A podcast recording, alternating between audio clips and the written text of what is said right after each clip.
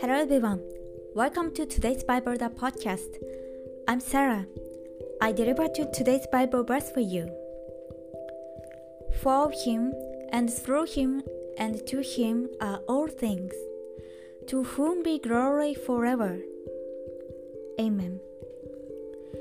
If you don't know where we come from, what we live for, or where we are going, there is no point in doing anything. Everything is from God. Everything is held by God. God is all the gold. Knowing God is everything.